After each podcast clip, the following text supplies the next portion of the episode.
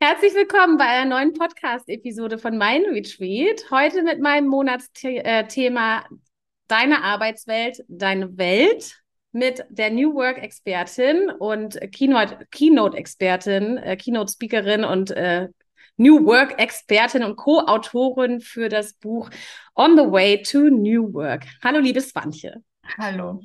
Schön, dass du heute da bist. genau. Freue ich mich auch. Mhm. Ähm, wir haben das Thema, oder es ist für mich auch ein sehr, sehr schönes Thema, denn äh, ich habe auch gerade zu dem Monatsthema so ein bisschen ähm, das Thema Fachkräfte nochmal definiert. Was ist eine Fachkraft zum Beispiel? Ähm, warum sollten wir zum Beispiel auch Coaches oder Feng Shui-Berater oder, ähm, äh, oder ähm, generell einfach vielleicht sogar Psychotherapeuten in unsere Unternehmen einladen. Wie kommen wir auf Auge, Augenhöhe mit Mitarbeitern etc.? Sprechen wir nur über eine bestimmte ähm, ähm, Schublade in unserer Arbeitswelt oder sprechen wir über die ganze Arbeitswelt? Wo mhm. wollen wir hin etc.? Da möchte ich so ein bisschen mit dir reinsurfen. Sehr gerne. Sehr gerne. Ähm, erzähl doch mal ganz kurz vielleicht als Einleitung, wie du zu dem Wort New Work stehst und wie du dahin gekommen bist. Das ist schon mal die erste sehr spannende Frage, weil ich ähm, erst seit zwei Jahren überhaupt den Begriff New Work nutze oder vielleicht auch zweieinhalb. Also ungefähr seitdem ich Michael Trautmann, meinen jetzigen Geschäftspartner, kennengelernt habe. Und davor habe ich aber schon ganz lange im Grunde an New Work-Themen gearbeitet und bin ja seit zehn Jahren Beraterin und Coach und unterstütze Menschen, aber vor allen Dingen eben auch Unternehmen dabei, neu und anders zu arbeiten und zu gucken, wie können, können wir Arbeit so gestalten, dass es um Summe mehr Sinn macht. Und das ist ganz konkret manchmal unterschiedliche Organisationsstrukturen einführen, gucken, dass die Leute mehr enabled werden, agiles Arbeiten einführen, aber auch auf individueller Ebene Themen wie Selbstmanagement und all das. Und ich hätte das halt nie New Work genannt. Ich hatte den, das Buzzword in meinem Hintergrund so ein bisschen gehört. Mhm. Und dann habe ich Michael getroffen, der ja auch schon seit fünf Jahren den Podcast hat und auch Co-Autor unseres Buches ist. Und dann meinte er so, ja, aber das ist ja alles New Work. Und dann haben wir sehr viel darüber diskutiert, weil ich halt echt immer vorsichtig bin, was so Buzzwords angeht, die dann jeder benutzt, weil da ist ja auch dann immer sehr viel verbrannte Erde. Aber so wie wir es definieren, kann ich mich da eben sehr, sehr gut drin wiederfinden, weil es eben um mehr geht als Remote Work oder das Verwenden von Post-its oder ob man Tiere im Büro hat oder nicht, sondern wir gucken da schon sowohl von der individuellen Perspektive als auch auf die Zusammenarbeitsperspektive als auch auf die gesellschaftliche Perspektive.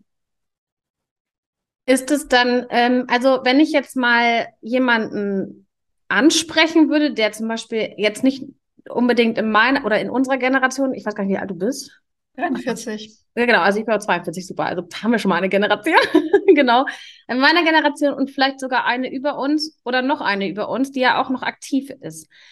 Ähm, wie schwer ist es in diesen Strukturen, die ja geprägt sind von sehr starren Hierarchiemustern, ähm, wie schwer ist es da so reinzugrätschen mit solchen emotionalen Themen, die ich ja auch ähm, sozusagen ähm, promote ohne mhm. Ende, allerdings in einer Generation, die unter mir ist, wo es wesentlich leichter ist. Aber wie mache ich das bei der Generation zum Beispiel über uns? Naja, da ist ja meistens schon ein Bedürfnis da. Also ich arbeite sehr häufig mit Menschen, die auch älter sind als ich, weil es dann eben ganz oft Inhaber sind, Vorstände, GeschäftsführerInnen und so weiter. Und die haben ja öfter mal einen Weg auch hinter sich. Und da ähm, treffe ich aber auch immer auf offene Ohren, weil die ja meistens, wenn die mich dann einladen oder sich mit mir unterhalten wollen, sich ja vorher schon mit dem Thema befasst haben. Und die kommen halt eher von der Problemseite als von der Visionsseite. Ich, das klingt jetzt ein bisschen despektierlich, aber ich erkläre das. Die mhm. haben halt einfach unterschiedliche Painpoints. Die sagen, ich erreiche irgendwie die Leute nicht mehr. Unsere jungen Führungskräfte wollen irgendwas von mir. Ich verstehe es aber nicht. Ich sehe es auch teilweise nicht ein. Können wir dazu sprechen? Können wir da mal Licht ins Dunkle bringen? Oder wir müssen einen Weg finden, das Thema hybrides Arbeiten jetzt bei uns auch so anzugehen, dass es eben auf Dauer existieren kann. Das heißt, die erleben im Alltag ganz viele Dinge und sagen, okay, wir haben schon verstanden, das muss besser gehen aber aus eigener Kraft kommen uns dann eben vielleicht nicht immer die Ideen oder da hätten wir gerne mal einen Abgleich und das ist halt da meistens der Gesprächsanlass. Während im Vergleich jüngere Generationen, also vielleicht eine Generation jünger als, als wir oder noch jünger, halt viel mehr so von dem Zielbild herkommen und sagen, ja, natürlich wollen wir halt irgendwie flexibel arbeiten ähm, an unterschiedlichen Orten. Wir Arbeit muss Sinn machen. Das Thema Nachhaltigkeit treibt uns um. Das heißt, ja, ist meistens die Richtung eine etwas andere. Und das ist natürlich alles pauschal und es kann ganz viele Aus Ausnahmen geben. Ja. Aber so würde ich, wenn ich es grob festmachen sollte, den Unterschied ähm, deuten. Mhm. Das heißt, zugänglich sind sie schon, aber natürlich aus der Definitionssicht, dass sozusagen derjenige ja auch auf dich zukommt. Das heißt, wenn du jetzt, also wenn du jetzt zum Beispiel in deinem Buch auch nochmal so schreibst, ist das ähm, ja auch eine Anleitung zum Verantwortung übernehmen im großen Ganzen, ne? Also mhm. du hast das, vielleicht kannst du das nochmal beschreiben. Es fängt ja bei der, bei der Person an sich an und geht dann eigentlich ähm, ja nicht nur über das Unternehmen zum großen Ganzen, was ja eigentlich auch so eine riesige Vision von dir ja auch ist, oder? Also magst du das nochmal verdeutlichen? Also wir sehen bei New Work die Basis erstmal als allererstes bei uns selbst. Das heißt, Selbstverantwortung übernehmen für uns, gucken, was brauche ich, um resilient und veränderungsfähig zu sein. Also ich weiß, Resilienz ist das nächste Buzzword, aber es ist auch noch nur selten so wichtig gewesen für eine so große Gruppe wie im Moment, zumindest nicht in den letzten Jahrzehnten, ähm, weil wir mit jeder Menge Veränderungen konfrontiert sind und Herausforderungen. Und da darf ich natürlich schon gucken, wie kann ich eine Art Hygiene bei mir auch betreiben, dass mich Veränderung nicht überfordert, sondern dass ich darin die Chancen sehe und vor allen Dingen auch, dass ich mit Rückschlägen umgehen kann dass ich aufgeräumt bin, dass ich sortiert bin, dass ich weiß, wer ich bin, was ich will, was ich kann.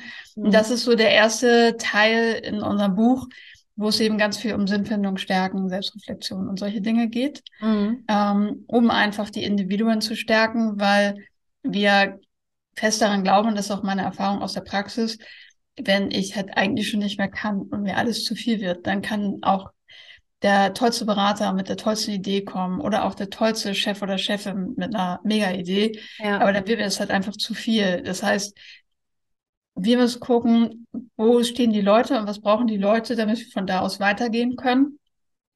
Und dann gibt es halt, der zweite Teil ist halt New Work im engeren Sinne. Das ist halt das, was die meisten Leute vielleicht auch darunter verstehen. Agiles Arbeiten. Wie gestalte ich meine Organisation, sodass ich keine Kassenhierarchien mehr habe, sondern dass dezentral gearbeitet wird. Wie kommunizieren wir? Wie führen wir? Führung ist natürlich ein Riesenthema beim Thema New Work. Mhm. Und all diese Dinge haben wir im zweiten Teil. Und im dritten Teil, und da kommen wir der ursprünglichen Vision von Friedhof Bergmann auch wieder nach, gucken wir natürlich darauf, welchen Impact hat Arbeit auf unsere Gesellschaft? Ja. Weil die New Work-Idee ist ja gar nicht so neu. Die kommt aus den 1980ern von Friedhof Bergmann, mhm. der von Anfang an gesagt hat, wir müssen das Thema Arbeit nutzen, um unsere gesellschaftlichen Herausforderungen zu lösen. Also zum Beispiel die Schere zwischen Arm und Reich, der Umgang mit Klima, der Umgang mit Ressourcen, die Frage, wohin entwickelt sich unsere Kultur. Das waren Dinge, die ihn umgetrieben haben. Und witzigerweise könnte man sagen, Bergmann hat sogar auf Teil 1 und Teil 3 am meisten geguckt. Mhm. Während in der neuen, in Anführungszeichen, Definition die Leute immer so auf dieses, okay, was mache ich mit meinem Team und können wir noch Zoom-Calls machen und wann ist irgendwas New Work und wie muss eigentlich der Raum aussehen? Was alles wichtige Fragestellungen sind, aber die Idee ist halt größer. Mhm. Ist es anwendbar, Stand heute für viele Bereiche der Arbeitswelt oder ist es immer noch eine Schublade? Also es ist ein, eine Filterblasenthematik, so nenne ich mal meine Schublade im Moment noch. Mhm. Wenn wir auch nichts dafür tun, bleibt es da. Ja. Ich glaub, bin aber der festen Überzeugung, dass es anwendbar ist, wenn wir uns von der Idee her ernähren und nicht von einer gewissen oder von einer ganz konkreten Methodik. Mhm. Beispiel, wenn wir sagen, die Idee ist, dass wir Arbeitsumgebung, Arbeitszeiten, Arbeitsorte so gestalten, dass die Menschen mehr Flexibilität bekommen. Dann ist es klar, dass das natürlich für Leute, die im Büro sitzen, in Anführungszeichen am aller einfachsten ist. Mhm. Wahrscheinlich, weil die Idee auch da am meisten durchgeholt wurde. Aber wer sagt denn, dass ich das nicht auf eine Produktion übertragen kann, wenn der Anspruch eben nicht ist, das eins zu eins zu übertragen, sondern dann vielleicht zu sagen, okay, wir ermöglichen ein Verlängern der Schichten und dafür haben die Leute eine Vier-Tage-Woche oder wir schaffen andere Systeme, die den Menschen mehr Flexibilität ermöglichen. Weil in der Produktion ja sowieso keiner erarbeit, äh, erwartet, dass es so ist wie im Büro zu arbeiten. Mhm. Das möchte auch gar keiner von denen. Aber die Intention, wir wollen was für euch schaffen, wir wollen, dass ihr flexibler seid, dass ihr euch besser einbringen könnt, die ist ja, die ist ja das, was ausschlaggebend ist. Und vielleicht letzter Satz dazu, Frederic Laloux, der ja mit Reinventing Organizations auch eins der wichtigsten Standardwerke für New Work und Organisationsentwicklung geschrieben hat. Der hatte drei Jahre lang Unternehmen angeguckt und die Unternehmen waren fast alle im produzierenden Gewerbe. Okay. Oder Dienstleistungen. Ja, vielleicht können wir die gleich auch, vielleicht können wir die auch unten drunter dann gleich nochmal in den Keynotes ähm, ähm, verlinken. Die Bücher, die du hier auch ja ähm. Genau. Ich ähm, ähm, ich ähm, frage so doof, weil ich natürlich auch in meinem Umfeld sozusagen ähm, zum Beispiel, also ich komme ja ursprünglich aus der Hotellerie mhm. und ähm, also das ist so ein krasses Beispiel oder zum Beispiel Bundeswehr, ne? Bundeswehr, Hotellerie, Gesundheitswesen, ne? So, ich glaube, das sind so die die die die krassesten Modelle für diese starre Hierarchiewelt, so ne? Mhm. Ähm, was, also wenn jetzt zum Beispiel, also wenn ich jetzt einfach mal aus dem Nähkästchen plaudere, zum Beispiel ähm, spreche ich zum Beispiel mit meinem großen Bruder, der ist dann Arzt, und der sagt ja, aber sorry, irgendeiner ist ja Oberarzt, ne? So. Aber es geht ja dann nicht nur, und das ist immer das, glaube ich, was auch verwechselt wird, es geht ja nicht einfach nur um den Führungsstil, der eine Hierarchie fordert, dass einer das Sagen hat, in Anführungsstrichen, weil er zum Beispiel eine bestimmte Ausbildung hat und damit eine bestimmte Stellung in dem Unternehmen, also in der ne, was auch immer das jetzt ist, ob es ein Krankenhaus ist oder eben das Hotel, in dem er der Geschäftsführer ist, oder aber die Bundeswehr, wo der Leiter der Brigade oder äh, ich kenne das alles nicht, aber auf jeden Fall, weißt du, was ich meine? So, da möchte mhm. ich so ein bisschen mal einmal kurz so ein bisschen andocken ähm, wie, wie, wie da so die Vision wäre. Aber du sagst, hast es wahrscheinlich gerade auch schon beantwortet, dass du gesagt hast, warum denn immer den Deckel überall drüber stülpen. Das sind ja individuelle Lösungsansätze und auch eigene Visionen, die ein solch, eine solche Firma dann äh, anwenden könnte mit den richtigen Tools, die einfach aus dieser Zeit von ihm kommen. Ne? Ja, und es gibt ja ganz tolle Beispiele. Also ähm, mir ist eine, ich habe, ich hätte so gerne ein Buch erwähnt, aber ich habe die Quelle leider nicht mehr gefunden. Aber hier kann ich es ja mal so erzählen. Ich habe ähm, einmal einen Versuch gelesen, da ging es darum, dass man, ähm, wenn Kunden im Hotel oder Gäste im Hotel nicht glücklich waren, dann kennst du ja wahrscheinlich die Eskalationswege viel besser als ich. Und irgendwann wird halt so hart gemeckert, dass dann eine Flasche Champagner noch aufs Zimmer geschickt wird und so weiter und so fort. Ja. Und ähm, man hat zum Beispiel den Housekeeping-MitarbeiterInnen ein eigenes Budget gegeben von, ich glaube, es war gar nicht viel, also es mhm. war so Mhm. Also gar nicht viel klingt jetzt so, ne? aber es waren 1000 Euro im Jahr und wenn irgendwas nicht gelaufen ist, dann hatten die ganz schnell die Möglichkeit, das selber zu klären, genau. ohne dass es irgendwie durch 25 Instanzen ähm, gegangen ist und der Gast dann ja auch dementsprechend meistens schon hart genervt war, weil er zu dem und dem und dem noch geredet hat. Und man hat dadurch festgestellt, dass einerseits Kunden glücklicher, dass die Housekeeping-Mitarbeitenden halt sich viel wirksamer gefühlt haben und dass am Ende viel weniger Geld für Reklamationen ausgegeben wurde als vorher. Mhm. Und solche Sachen sind ja dann so, ist so ein Mikrobeispiel, aber ich glaube, dass wir, egal in welchen Jobs, immer die Möglichkeit haben, Menschen, die etwas sowieso viel besser ähm, beurteilen können und die viel näher an dem eigentlichen Fall sind, also am Kunden, am Gast oder was auch immer, ja. dass man denen einfach mehr Möglichkeiten gibt, selber zu entscheiden. Und ähm, es wird auch dahin gehen müssen, weil wir, ja, wir haben schon unseren Einstieg über unterschiedliche Generationen gefunden. Die jüngeren Generationen lassen sich ja auch gar nicht mehr so viel sagen, wie wir es in unserer Generation vielleicht getan haben, sondern die haben ja von Anfang an die Frage nach dem Sinn. Eine Freundin genau. von mir ist Partnerin bei PwC. Die kriegt, wenn die jemanden auf ein Projekt ähm, staffen will, dann kriegt die von BerufsanfängerInnen erstmal ähm, Termin eingestellt, im Kalender, wo sie erklären soll, inwieweit dieses Projekt denn dann für das Fortkommen der Person wertvoll ist. Mhm. Jetzt ja. natürlich aus Latschen, wenn du anders sozialisiert bist, aber ich finde es nicht schlecht. Vor allem wird es uns dazu zwingen, neue Lösungen zu finden. Ja, unbedingt. Ja, ja. Die Frage der Sinnhaftigkeit hast du jetzt gerade nochmal erwähnt. Das finde ich auch immer ganz spannend. Und ich hatte, habe neulich auch ein YouTube-Video von dir gesehen, wo du durch Bielefeld schipperst. mit der, mit einer, mit einem Express, ne? Das äh, mhm. ganz schön. Der Sparring-Express von Lasse Reingans. Ja, genau. Und jetzt weiß ich nicht mehr, was ich sagen wollte. Ähm, Sinnhaftigkeit. Genau, die Sinnhaftigkeit, genau. Und da habt ihr auch nochmal drüber gesprochen. Da würde ich auch gerne nochmal drüber reden, weil es auch mich selbst auch nochmal betrifft, weil ähm, die, da sagst du auch noch mal, ich habe das natürlich, kann das natürlich nicht belegen, weil ich das nicht weiß, aber ähm, in, durch Corona ist die Frage der Sinnhaftigkeit ganz, ganz präsent, sagst du auch noch mal. Ja, ne? ja. Also mir ist es selbst auch so, genau so, ich könnte ein Beispiel dafür sein. Ähm, aber ähm, das heißt, du hast eigentlich in, vor zwei Jahren dann so richtig auch mit dieser Frage deine Bedeutung für, für das, was du tust, auch nochmal ganz neu bekommen, oder? Ja, also es hat mich schon, natürlich interessiert mich das Thema seit zehn Jahren, oder was heißt natürlich, aber es mhm. interessiert mhm. mich seit zehn Jahren. Ich mache seit zehn Jahren Dinge. Ich hätte nur vor Corona nicht gedacht und vor den Krisen, dass Arbeit so schnell so ein heißes Thema wird. Weil ja. wir haben, um einfach mal ein paar Sachen zu benennen, wir haben halt das Thema Great Resignation, wo Leute ihren Job kündigen, ohne Aussicht auf was Neues zu haben, teilweise sogar. Mhm. Dann Quiet Quitting, was ja relativ neu ist als Buzzword, wo es darum geht, dass Leute, immer mehr Leute nur noch Dienst nach Vorschrift machen, weil sie einfach nicht mehr können oder aus anderen Gründen.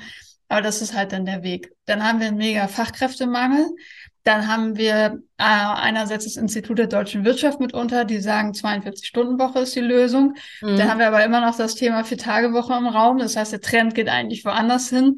Dann haben wir das Thema, dass jüngere Generationen was anderes wollen. Das heißt, im Moment, so in den letzten paar Jahren, kommt einfach wahnsinnig viel aufeinander, was halt alles so als positive Katalysatoren wirkt. Und dann würde ich sagen, sogar im Vergleich mh, hm, haben wir ja gesagt, so, oh krass, Corona hat die Arbeitswelt so verändert und so. Äh, riesen Impact. Ich glaube, dass all das, was ich gerade aufgezählt habe, natürlich nicht ganz losgelöst davon ist, aber noch einen viel größeren und nachhaltigeren Impact hat als die Frage, wo arbeiten wir? Was natürlich auch keine kleine Frage ist, aber ich denke, das geht so weiter. Und damit hätte, glaube ich, vor zwei, zweieinhalb, drei Jahren keiner gerechnet. Ja, Glaube ich auch. Und ähm, also so wie du es jetzt auch gerade nochmal benannt hast, ist es eigentlich, als, also wenn man dazu hört, dann denkt man einfach krass, es ist so viel divers und es ist so unterschiedlich, ne? Und gerade weil es so unterschiedlich ist und weil die Bedürfnisse dann auch so unterschiedlich sind, ist es ja umso wichtiger, dass man eigentlich in Unternehmen die Individualität der einzelnen Angestellten eben auch nochmal so triggert, dass sie in die Verantwortung kommen, mhm. damit es eben das große Ganze eben auch in einer, in einer eine Antwort auf das, was da draußen los ist, ähm, auf diesen äh, Überlebensmodus, in dem wir uns alle ja auch befinden, wenn man ehrlich ist, ähm, gibt. Genau. Ja, und zum Beispiel setzen nur laut Gallup ein Fünftel der Menschen regelmäßig ihre Stärken während der Arbeit ein. Und wenn wir dann sehen, was das für ein großes Potenzial ist, mhm. dafür muss ich aber zwei Dinge mindestens haben. Das heißt, du musst erstmal eine Person unterstützen, sich mit ihren Stärken auseinanderzusetzen weil das ja jetzt auch, wenn man nicht fünfmal durchgecoacht ist, auch keiner mal eben von selbst aus macht. Ähm, und da muss ich gucken, dass, wie kann ich Arbeit entsprechend der Stärken auch arrangieren. Mhm. Und ich muss natürlich als Führungskraft auch bereit sein, das zu tun und nicht zu sagen, hey, ja, aber du arbeitest nun mal in dem und dem Bereich so und dazu gehört eben, dass du Excel-Tabellen machst. Ja. Ähm, das finde ich ganz spannend, dass du das auch nochmal betonst mit den Stärken und den Stärken und Talenten. Und am Ende des Tages habe ich, hab ich die äh, ganz häufige Frage, ja, wenn man dich dann als Coach sozusagen reinholt und du diese New Work-Ansätze da so äh, zelebrierst und einführst, muss ich dann nicht Angst haben, dass dann hinterher alle kündigen. Ne? das, das ist eigentlich auch immer so ein schöner, so ein schöner Trigger, der dadurch entsteht. Mhm. Ne? Also ja, das ist vielleicht der Unterschied zu, man hat es zehn Jahre in der Praxis gemacht oder man findet das Thema toll und legt aus lauter Begeisterung los. Ich habe natürlich schon jede Menge Fehler und äh, naive Vorstellungen abgearbeitet, wie Veränderung funktionieren kann. Und ähm, insofern geht's halt, wenn ich in einem Unternehmen bin, erstmal darum rauszufinden, nicht, was klingt fancy und was wollen vielleicht alle theoretisch, sondern wo sind wirklich die Herausforderungen und was denken auch die Menschen im Unternehmen, wie wir diese Herausforderungen lösen sollten. Natürlich gebe ich viele Impulse und Erfahrungswerte rein, aber ich gucke, dass ähm, jede Veränderung zum Unternehmen passt, zu den Leuten passt, im Tempo der Organisation funktioniert, mhm. weil ich mir sehr bewusst bin, dass ich ja auch sonst schnell was verbrennen kann. Und. Genau das ist ja eben nicht die Idee von New Work, dass wir irgendwo durchpreschen und sagen, ja komm, jetzt hier geben wir mal das Headquarter auf, wir können das auch alles von zu Hause aus oder was auch immer einem dafür Ideen kommen können. Ja. Oder wir schaffen sämtliche Hierarchien ab, ähm, weil es funktioniert in der Praxis nicht. Und genau diesen Abgleich, das ist ja das, was die Arbeit so spannend macht, aber sie auch teilweise herausfordernd macht. Ja, und um, ich glaube, es ist ja auch dann immer diese Geschichte mit dem Marathon, ne? Wenn dann ein Unternehmen sich überlegt, dann einen Coach zum Beispiel wie dich als Expertin dann da so reinzusetzen, dann, wenn er gleich den Marathon anguckt, dann klar, dann denkt er erstmal, oh Gott, dann laufen alle weg. Gleichzeitig erwartet er, dass er das auch alles gleich sozusagen dann erledigt haben muss. Aber das ist ja, mhm. so wie du auch sagst, Veränderung. Ne? Und Veränderung ist ein Prozess, durch den man durch muss, mit sehr viel Agilität, wenn es geht. Ne? Das ist äh, ähm, ja nicht innerhalb von drei Wochen mit einem kleinen Coaching-Einsatz erledigt. Ja, genau. Und auch wenn es Zeit dauert, dann ist ja so, dass der Weg auch selber schon Spaß machen soll. Mhm. Also es ist ja bei allem so, wenn du jetzt irgendwie eine Sportart anfängst und sagst, ich möchte das aber irgendwie in einem Jahr von heute ganz toll machen. Dann wirst du da nie ankommen, wenn dir nicht auch der Sport selber schon Spaß macht, wenn du nachsichtig auch mit dir selber bist, wenn du dich nicht gleich irgendwie verhebst, sondern einfach Stück für Stück vorgehst und Bock drauf hast. Und das ist dann vielleicht eher meine Rolle, der Trainer zu sein oder die Trainerin besser gesagt, die dann sagt, okay, lass mal hier gucken, lass mal da, hier ist die Ausführung nicht korrekt, hilft dir vielleicht jetzt ganz kurz, aber wird dir auf Dauer auf die Füße fallen, wenn du mehr hebst oder mehr machst und mhm. gleichzeitig aber auch dafür zu sorgen, dass es Bock macht und dass es auch zu dir passt. Ja, ja. Also Arbeiten soll Spaß machen. Ne? Die Menschen in der Begeisterung, wenn man sie emotional quasi ähm, triggert im positiven Sinne, bindet sie dann am Ende ja auch an das Unternehmen und nicht nur an das Unternehmen, sondern an ihr eigenes gesetztes Ziel, was dann ja in der Gesamtheit auch zum zum äh, großen Erfolg führen darf. Ne? Ja. ja. ja. Schön. Ähm,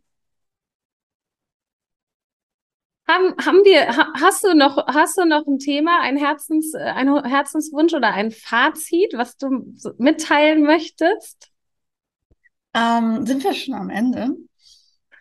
So, in, ich würde, ich könnte sagen. ja, also mein Herzensthema bei mir ist der dritte, der gesellschaftliche Teil. Also das Thema, dabei insbesondere das Thema Diversität.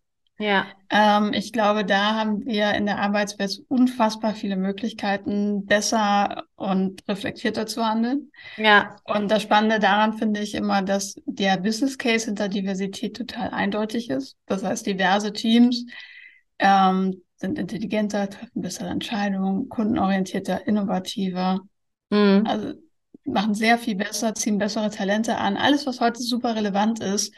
Und trotzdem haben wir halt echt noch so ein großes Beharrungsvermögen, was das Zulassen von Gleichberechtigung angeht. Natürlich nicht nur, was Männer und Frauen angeht, sondern was sämtliche Diversitätsdimensionen angeht. Und da, das ist halt das, was so noch meine meine Leidenschaft ist, zu gucken, wie kann ich da einen Beitrag leisten, viel darüber zu sprechen und zu gucken, dass wir einfach äh, erstmal Aufmerksamkeit haben auf dem Thema mhm. und dann aber natürlich auch, wie gehen wir es an? Ja. Wie würdest du es angehen? Das ist eine schöne Frage. Also ich, ich sehe da drei Säulen. Das erste sind wie immer wenig überraschend wir selber. Das heißt, wo habe ich meine Verzerrung? Und eine Verzerrung, ein Stereotyp ist nichts Schlimmes. Mhm. Das haben wir alle, weil wir sind alle geprägt durch Medien, durch Erziehung, durch Rollenbilder, die wir miterlebt haben. Aber sich da doch selbst zu reflektieren, da hat mir zum Beispiel ganz viel und hilft mir immer noch äh, Lesen geholfen. lesen, Studien, Daten, Fakten, sprechen, rausfinden, abgleichen, sehen, oh, ist tatsächlich so. Mhm. Weil mit 25 zum Beispiel war ich da total unempfindlich und habe gesagt, so, ja, ich kann doch alles werden. Also wer setzt mir denn hier eine Grenze? Ja. Also, ja, mit 25 merkt man die dann auch in der Regel noch nicht. Das kommt halt später, weil mit ja. 25 sind Frauen in der Regel auf der Position, wo man sie auch noch gestalten lässt. Mhm. Ähm, und das ist das Erste, also sich selber hinterfragen. Das Zweite ist natürlich ganz klar, auf unternehmerischer Ebene muss das Thema Diversität auf Top-Management-Ebene verankert werden. Das braucht Rückhalt.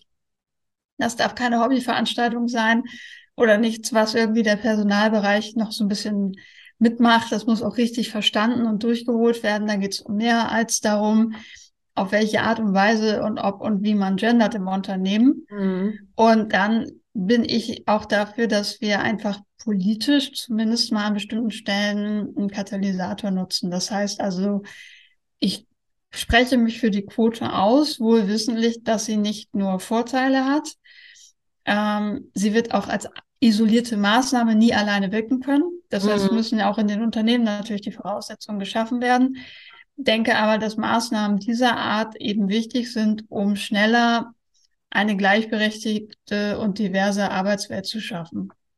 Und deshalb gibt es unterschiedliche Ansatzpunkte, so würde ich es angehen. Mhm. Aber wir sehen auch, also ich finde, unterschiedliche Ansatzpunkte sind ja auch immer Good News, weil da kann man auch jede Menge machen, ohne zu sagen, wir warten jetzt auf die Politik. Ja, ja. Ich denke manchmal so, dass äh, es ist, ich will das immer so ein bisschen, ich, ich merke das bei mir selber, so dass ich das immer ein bisschen wegschieben will, ne? Also so, ähm, weil ich immer, aber, also, weil ich für mich schon seit zehn Jahren einfach mich selbst als Mensch betrachte. Mhm. Mit all meinen Facetten, Verrücktheiten, Beklopptheiten, männlichen und weiblichen Anteilen dass ich mich immer so ein bisschen davon distanzieren möchte, eigentlich als Frau, auch wenn ich eine Frau mhm. bin. Ich will das auch gar nicht eigentlich manchmal so sagen, dass ich eine Frau bin, sondern weil ich in den letzten zehn Jahren so wahnsinnig psychologisch auch mit mir und philosophisch gearbeitet habe, ähm, will ich das schon gar nicht mehr. Und das, und das turnt mich auch tatsächlich ab, sozusagen, dass darüber überhaupt gesprochen wird. Aber du hast natürlich total recht. weil es, weil es ja darüber nur mal, es ist ja wissenschaftlich, nicht nur wissenschaftlich, sondern es gibt ja Studien darüber, wie das eben eingesetzt wird, wer was verdient, zum Beispiel, ob das jetzt nur am Geld festgemacht wird oder aber auch an Positionen, ähm, kann man ja einfach mal beobachten. Oder also ich meine, bei mir ist es auch gerade mega krass. Ich arbeite in der erneuerbaren Energienbranche. Ähm, wenn ich da auf eine Veranstaltung gehe, egal welcher Art, da bin ich also eine von zehn Frauen, die mhm. auf zwischen 100 Männern steht. Also das ist, das ist halt einfach so. Ich betrachte das aber nicht als Schwäche, sondern jeder hat da ja, wie, wie gesagt, wiederum auch die Verantwortung für sich selbst als Mensch zu sprechen und das einzufordern, was egal wer anders auch einfordert, auch einfordern könnte. Und das wiederum macht mich auch arrogant natürlich, gerade vielleicht oder ignorant. Ähm, und ähm, aber da, also da darf ich mich auch immer noch über mich auch erschrecken, vielleicht so, ne? Das ja, ich würde da gerne mal ähm, auf zwei Aspekte eingehen, weil das sind die, die mir in der Regel bei diesen Diskussionen auf LinkedIn auch immer wieder begegnen.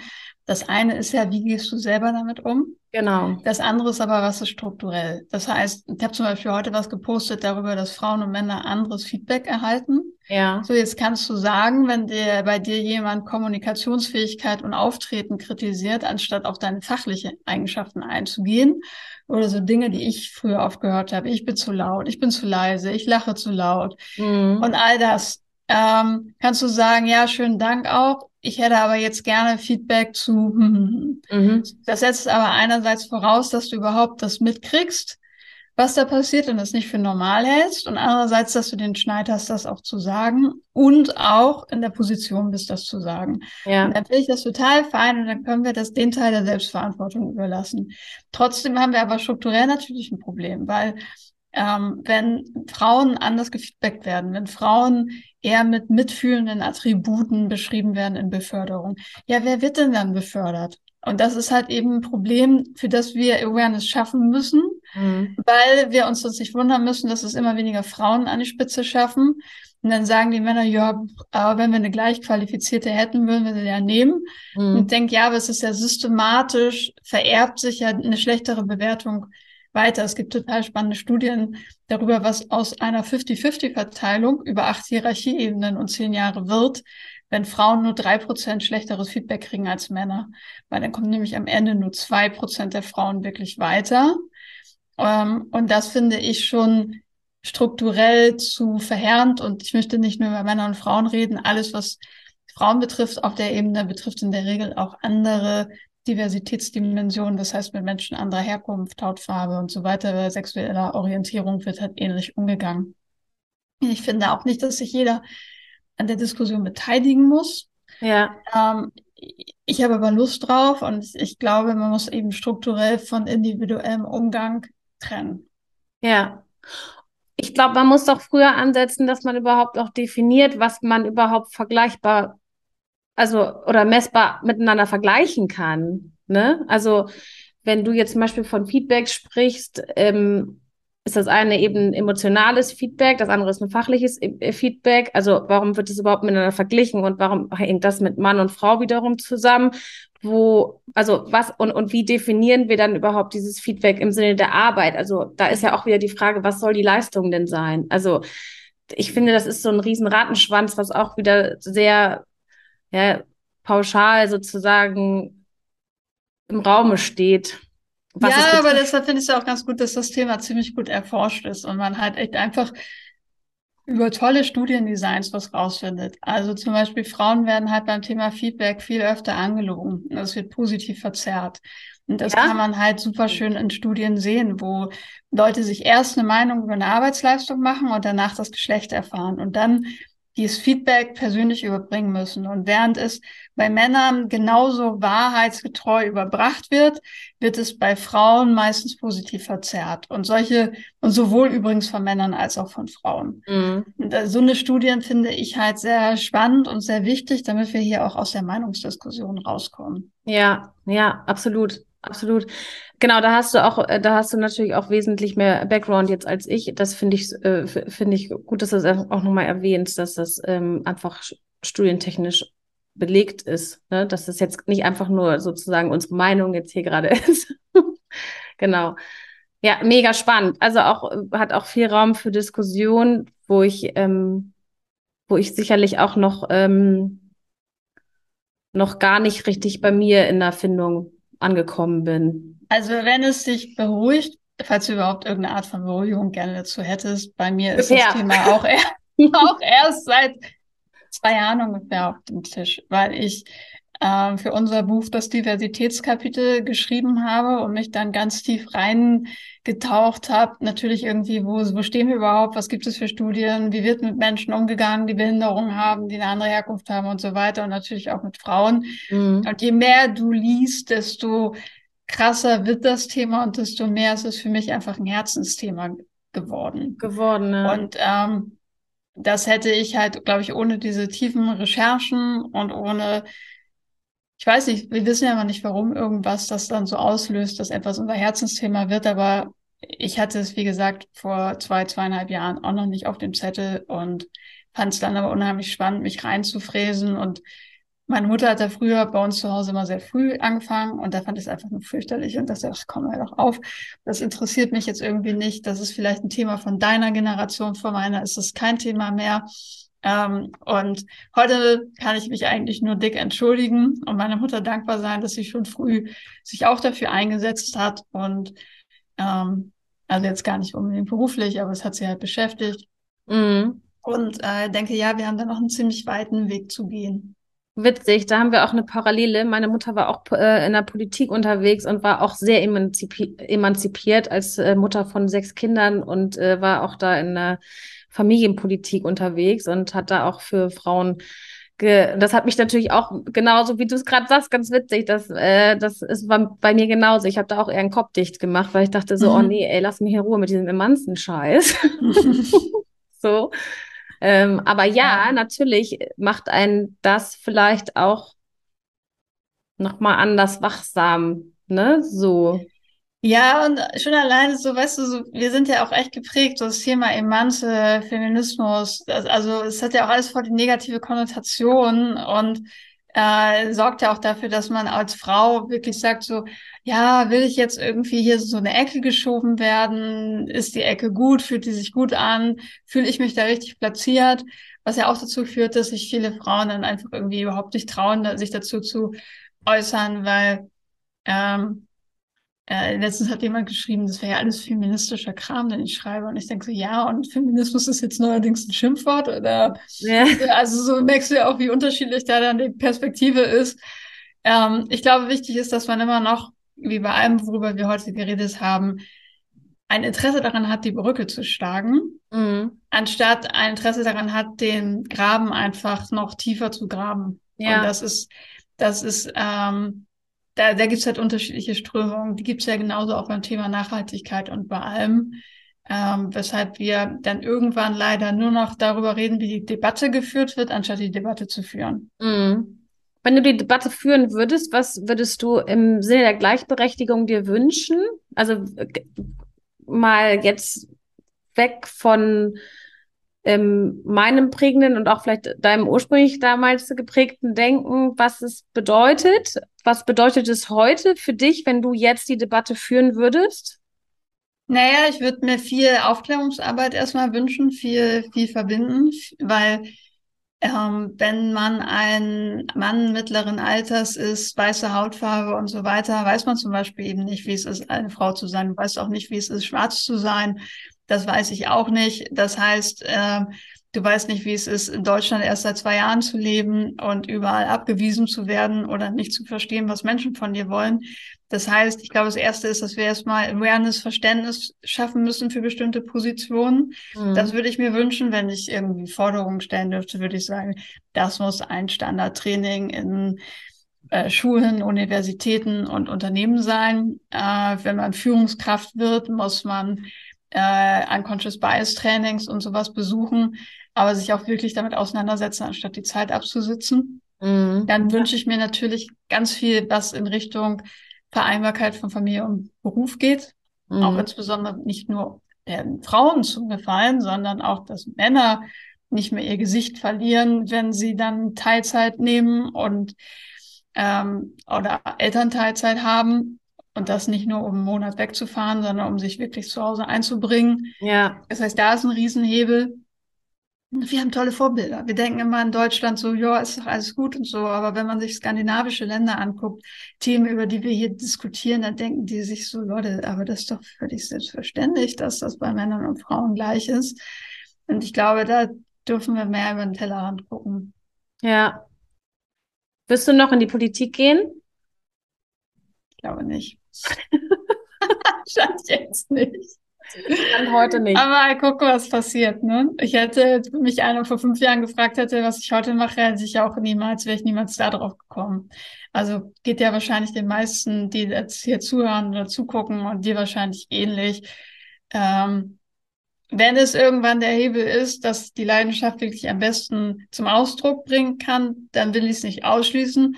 Im Moment habe ich halt das Vorurteil, dass es sehr schwer ist, auf der Ebene was zu bewegen und dass ich vielleicht die Möglichkeit habe, auf anderem Wege schneller was zu bewegen. Auf welchem?